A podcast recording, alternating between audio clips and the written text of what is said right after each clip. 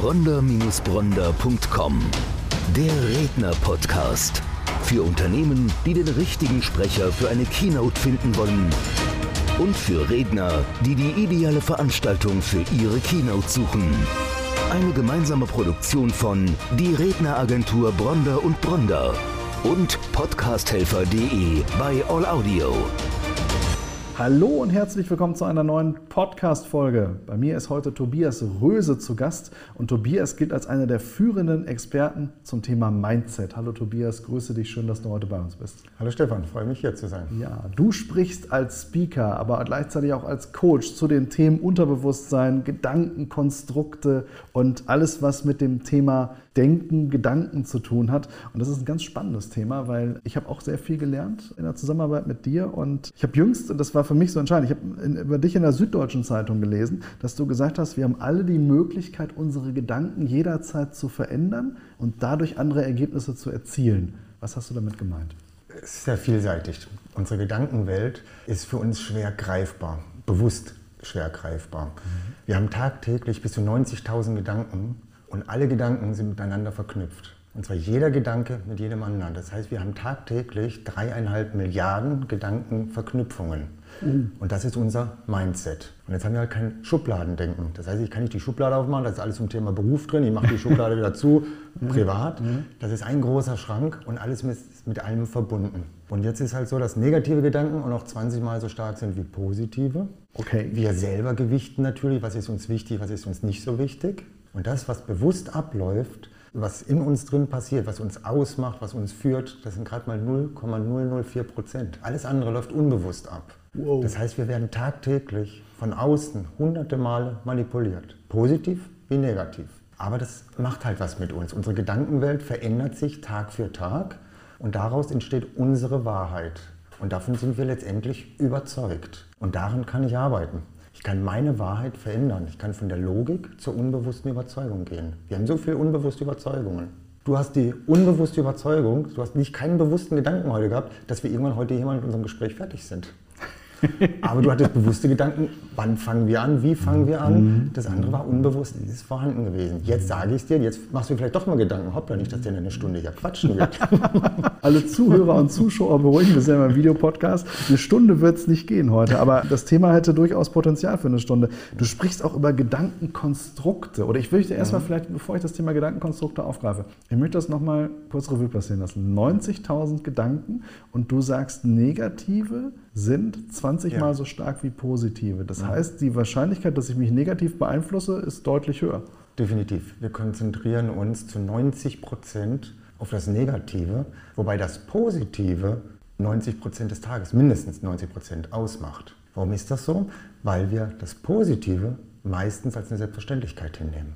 Beispiel, ich komme zu spät zum Termin. Ärgere ich mich drüber, mhm. habe ich negative Gedanken. Mhm. Komme ich pünktlich, ist eine Selbstverständlichkeit. Mhm obwohl es ja eigentlich was positiv gewesen wäre. Und so ja. konzentrieren wir uns verstärkt auf das Negative. Der Ursprung davon, warum die Negativen so stark sind, ist eigentlich ein Schutzmechanismus für uns. Wir müssen einige tausend Jahre zurückgehen. Mhm. Da gab es nicht so viel Negatives. Mhm. Als der Mammut auf uns zukam, süßer Mammut, schön streicheln. Mhm. Mammut ist doch nicht so süß. Wumm, kriegen wir einer mhm. gewischt. Mhm. Abgespeichert, negativ. Und so viel Negatives hatten wir damals nicht. Das waren gefährliche Tiere, das Wetter, Hunger, mhm. die bösen Menschen in der Nachbarhöhle. Das waren wenige Dinge, aber das musste abgespeichert werden. In der heutigen Zeit haben wir so viel Stress, so viele negative Erlebnisse, das ist fürs Gehirn natürlich ein bisschen überfordernd. Und in unserer Gedankenwelt, wenn so viel Negatives ist, das führt und lenkt uns dann auch. Ja, ja. Deswegen ist das Reflektieren dann auch wichtig, dass wir uns unserer Wahrheit immer wieder dann auch bewusst werden. Das ist sehr interessant, gerade wenn du das sagst. Ne? Wenn du, das Beispiel, das zeigt es sehr deutlich auf. Kommst du pünktlich zum Termin, ist es eigentlich normal und du gibst diesem Positiven gar keinen Raum. Spannend. Du sprichst auch über Gedankenkonstrukte. Mhm. Was meinst du mit Gedankenkonstrukten? Das Ganze ist natürlich ein Konstrukt. Meine, mein gesamtes Mindset, also ist im Prinzip das deutsche Wort dafür. Ja, ja. Alle Gedanken als Ganzes ist ein Gedankenkonstrukt und das kann ich renovieren, sanieren einfach einzelne Gedanken austauschen. Das heißt, einzelne Bereiche in diesem Konstrukt, kleinere Bereiche, kann ich austauschen. Mhm. Was ich nicht kann, Gedanken löschen. Ich kann sie mhm. austauschen, aber nicht löschen. Dass Gedankenströme messbar sind, das ist ja mittlerweile belegt, wissenschaftlich belegt. Kann mich also an, an quantenphysische Modelle sind da sehr bekannt. Also wenn man sich damit mal beschäftigen möchte, man kann ja durchaus diese elektromagnetischen Ströme messen. Also da passiert ja was, was wir ins Außen senden. Das ist ja nicht jetzt irgendwas, wo wir sagen, das ist spooky, sondern das ist ja tatsächlich nachvollziehbar. Ne?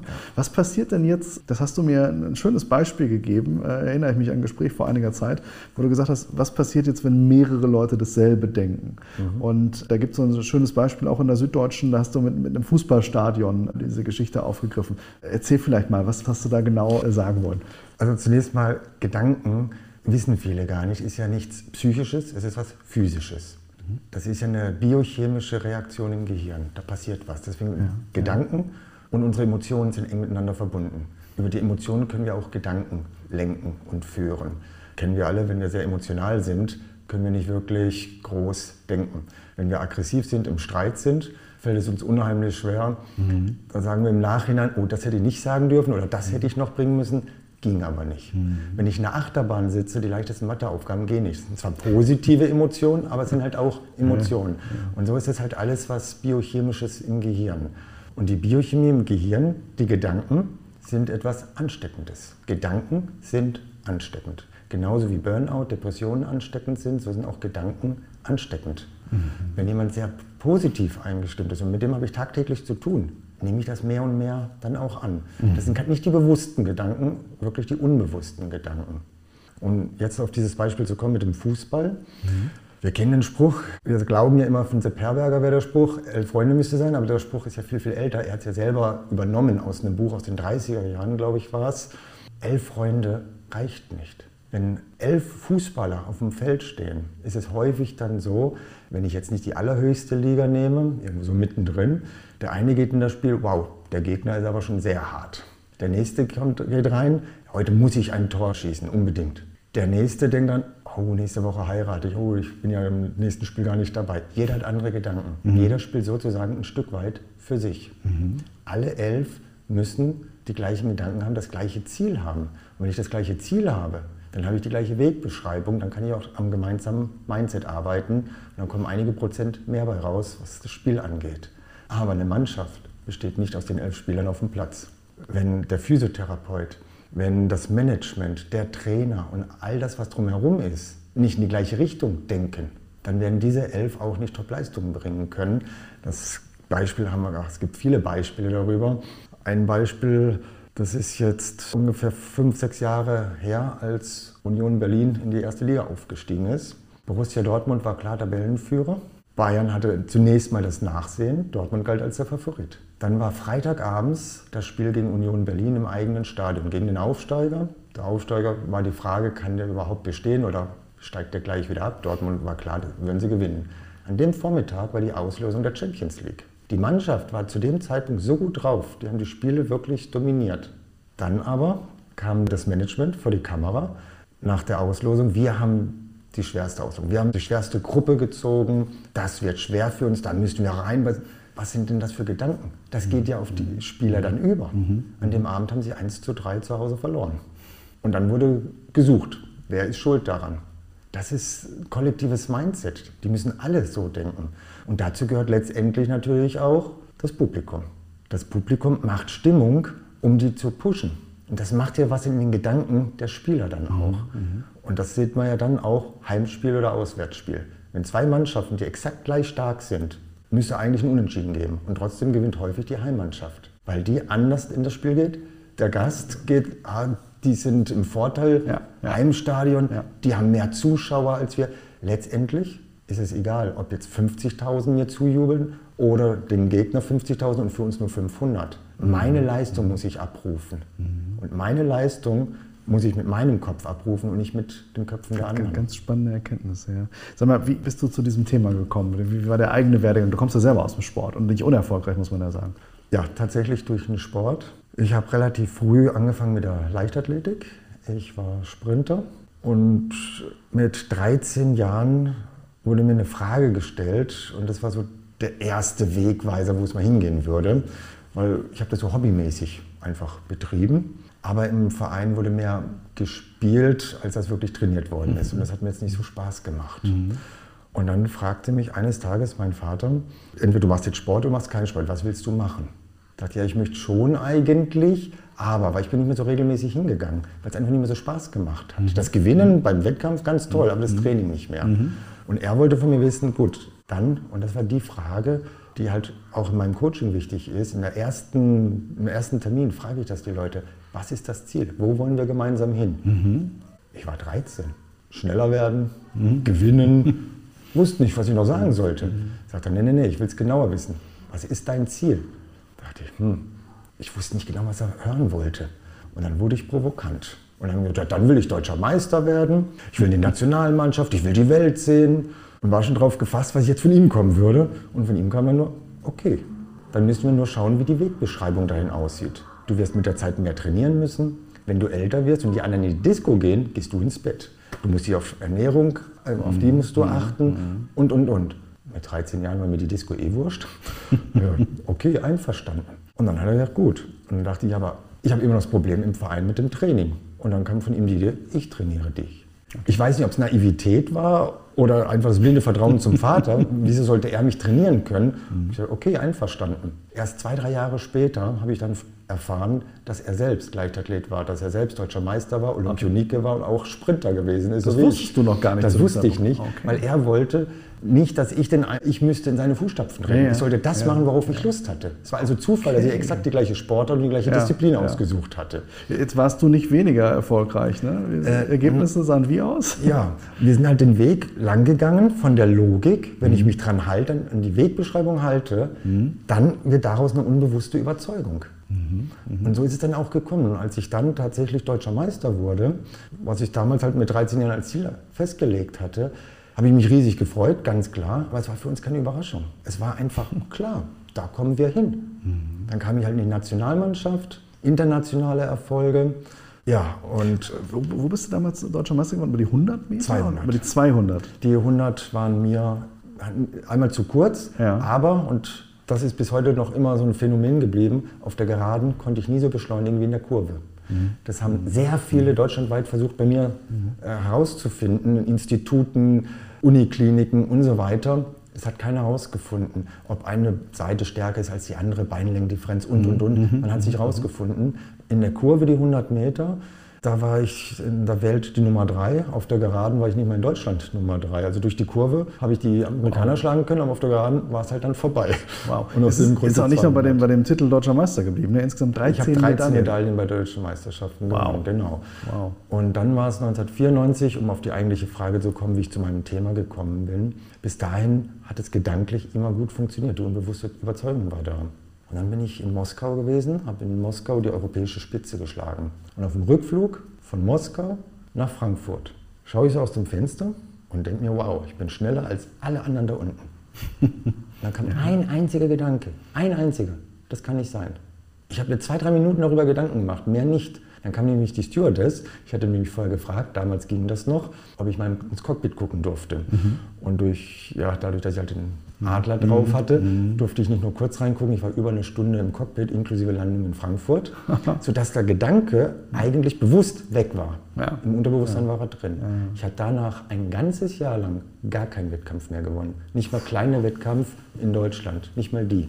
Und da habe ich gemerkt, da muss es noch was anderes geben als körperliches Training. Ich kann körperlich noch so fit sein. Wenn es hier oben nicht stimmt, und seitdem ist im Prinzip mein, eines meiner Mottos, gewonnen wird im Kopf. Und so bin ich zu diesem Thema gekommen.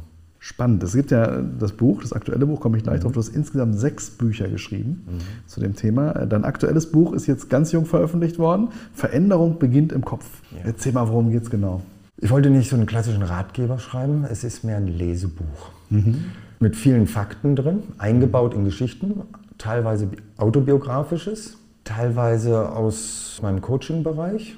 Es sind auch Interviews mit prominenten Leuten, was, wie die ticken, was die für ein Mindset haben, ist mit drin. Und so ist es ja, ein kunterbunter Strauß von verschiedenen Bereichen, aber es, grundsätzlich geht natürlich alles um die Gedankenwelt. Es soll Menschen unterstützen zu sehen, wie machen es andere. Wie haben es andere geschafft, aus diesem oder jenem Problem rauszukommen mhm. oder wie haben die es geschafft, neue Gedanken zu schaffen, neues Konstrukt aufzubauen. Und so ist unter anderem auch meine sportliche Karriere so ein Stück weit mit drin, wie ich dazu gekommen bin. Das, was ich gerade erzählt habe, ist dann natürlich dann auch mit drin wie man so Stück für Stück aus der Logik zur unbewussten Überzeugung kommen kann. Wir verlinken rund um diesen Podcast zum Buch. Und letztes Thema, das ist mir noch wichtig, das Thema Muko Mind, ein Begriff, den du dir hast auch schützen lassen. Das Thema Mutel kollektives Mindsetting. Ich muss es tatsächlich ablesen. Das ist das Thema im Prinzip auf, auf Gruppen und Teams bezogen, ja. aber du sagst auch, das ist gesellschaftlich wichtig. Was, was ja. genau verbirgt sich hinter Muko Mind? Also mutuell kollektives Mindsetting. Okay. Das heißt, das Mutuell ist ja dieses gegenseitige Wechselwirkende. Mhm. Dazu ein Beispiel aus meiner eigenen Praxis. Es ging um einen Vortrag im Unternehmen, wurde eingeladen zu einem Vorgespräch. Ich komme hin, werde gebeten, die Gänge entlang und dann in einem Raum sollte ich warten. Und da hieß es, Ihr Gesprächspartner kommt gleich. Setzen Sie sich doch schon mal. Ich gehe rein, habe mich nicht hingesetzt, habe mich so ein bisschen umgeschaut in dem Raum. War nicht viel drin. Ein Schrank, Tisch, zwei Stühle, ein Bild und ein kleines Schränkchen mit einem Telefon. Alles schon recht fein, aber über dem Telefon hing ein einfacher Zettel mit einem Klebstoff dran, ganz billig. Mhm. Und da machte mich neugierig. Dann bin ich hingegangen, habe das gelesen, dachte, okay, was ist zu tun im Falle einer Bombendrohung? Also dieses Telefon klingelt und ist jetzt ein Anrufer, der mir mitteilt, ich habe bei Ihnen eine Bombe gelegt. Wie habe ich jetzt vorzugehen? Und wenn ich als Speaker unterwegs bin, hole ich dann immer meinen Zettel raus, weil ich habe diesen Zettel abfotografiert. Das, das, die Geschichte finde ich einfach das beste Beispiel für dieses Mutuelle. Zunächst einmal lasse ich ihn aussprechen und mache mir Notizen, weil Stift und Papier habe ich natürlich immer bei mir, klar, wird ja erwartet. So, und jetzt schreibe ich mit, was für einen Dialekt hat er. Spricht er schnell, langsam, Ausländer, verstellt er die Stimme. Mhm. All diese Dinge muss ich alles festhalten. Wenn er fertig ist, fange ich an, Fragen zu stellen. Die sind alle schön aufgelistet. Da sind Fragen dabei, wo ist die Bombe denn versteckt? Das wird er mir natürlich erzählen. Wie wird sie ausgelöst? Und die letzten beiden Fragen sind, wo sind Sie gerade? Und wie heißen Sie eigentlich? und das Modell, dieses da sitzt irgendwo einer am Schreibtisch und lässt sich ein, solche Sachen einfallen und hängt es dann dahin. Mhm. Macht der sich Gedanken, wie es dem Bombenleger geht? Macht der sich, äh, ist der bereit zu so einem Gespräch? Mhm. Und wenn ich da dran gehe, wie geht es mir damit? Stehe ich nicht gerade voll unter Strom oder bleibe ich jetzt so gelassen, um das alles so abzuhaken? Mhm. Eher unrealistisch. Mhm. Und die Pointe dieser Geschichte ist, ich habe es abfotografiert, setze mich hin. Im nächsten Moment ging schon die Tür auf, mein Gesprächspartner kam rein, setzte sich, begrüßte mich. Und irgendwie muss ich vor den Gedanken noch ein bisschen da drüben gewesen sein. Ich guckte noch mal so rüber zum Zettel. Er dachte, ich gucke zum Telefon. Er folgte meinem Blick, guckte zum Telefon und sagte dann zu mir, keine Sorge, das wird uns nicht stören, man kann nur raustelefonieren. Das ist das mutuelle Mindsetting ja, ja, und darüber ja, muss man sich Gedanken machen. Wenn ich jetzt im Unternehmen bin, diejenigen, die an der Front sind, die draußen sind, die das umsetzen müssen, was ich gerne hätte, mhm. dann muss ich nicht nur mit meinen Gedanken, ich muss mich auch in die hineinversetzen. Mhm. Das ist dieses Mutuelle. Mhm. Spannend. Du zählst mittlerweile zu den führenden Experten zu diesem Thema. Du hast, wie gesagt, sechs Bücher geschrieben. Du hast als Kunden unter anderem den Deutschen Bundestag gehabt. Du hast Menschen des öffentlichen Lebens gehabt aus dem Sport. Milliardäre waren dabei. Wenn ich nun diese Podcast-Folge höre und ich möchte sagen, ich möchte mich zukünftig mal mit dir unterhalten, ich möchte bei dir ins Coaching, was muss ich tun? Das Einfachste ist kontaktieren. Wir werden deine Website auf jeden Fall verlinken, hier in den Show Notes also des Podcasts. Ich denke, es ist einfach so, wenn man mich im Internet meinen Namen eingibt, mhm. da findet man viele Möglichkeiten, mich zu kontaktieren. Ja, also das ist nicht so schwer letztlich für jeden entscheidend, das Thema Mindset. Wir haben heute gelernt, wie wichtig es ist, auch gerade diese unterbewussten Gedanken lenken zu können. Es ist möglich. Ne? Ich kann schon mein Unterbewusstsein neu programmieren. Definitiv. Und das sollten wir tagtäglich eigentlich machen, durch verschiedene, wir haben verschiedene Möglichkeiten. Natürlich durch Reflektieren, aber so wie wir jeden Tag andere manipulieren. Wir haben uns ja heute auch schon manipuliert. Manipulation ist ja nichts Negatives. Als wir uns heute gesehen haben, haben wir uns gegrüßt, haben gelächelt. Höflichkeit ist eine Form von Manipulation dann kann ich zum Beispiel mir selbst gegenüber höflich sein. Mhm. Wenn ich in den Spiegel gucke, du bist ja ein toller, zum Beispiel. Mhm. Indem ich abends mhm. mir positive Dinge des Tages bewusst mache. Erfolgsjournal führen, fünf positive Dinge des Tages aufschreiben. So schaffe ich es insgesamt, ein positives Mindset hinzubekommen. Und dann auch gänzlich Ergebnisse zu verändern. Definitiv. Also allein wenn man schon drei Monate das durchzieht, drei Monate jeden Abend das macht, gibt es schon eine Veränderung. Ich selbst mache es seit ja, inzwischen 19 Jahren, dass ich das wirklich jeden Abend so durchziehe. Und ja, die Kraft der Gedanken sind halt wirklich stark. Wir können einfach Verhaltensmuster verändern. Aber was wir halt auch nicht vergessen dürfen, Gedanken können nicht nur Verhaltensmuster verändern, sondern tatsächlich auch Materie schaffen, wie beispielsweise Muskeln. Mhm. Ich selbst habe das vor, oh bin ich alt, vor 25 Jahren selber durchgeführt. Damals wurde es sehr, sehr belächelt. Damals war das noch nicht so bekannt. Ich hatte häufig Schwierigkeiten im Sport mit Verletzungen und habe sehr viel Mentaltraining gemacht. Mhm. Das heißt, durch Mentaltraining, wenn man Bewegungsabläufe kennt, kann man die mental nachtrainieren, unter anderem Krafttraining, ohne den Körper irgendwie zu bewegen. Okay. Ein trainierter Körper, also vom Sportler, mhm, mhm. der kann bis zu 20% Muskelmasse zulegen, nur durch Kraft der Gedanken. Ein oh. untrainierter liegt dann so bei 8 bis 12 Prozent, was natürlich auch schon unheimlich viel ist. Und ja, ein ganz aktuelles Beispiel, die Macht der Gedanken.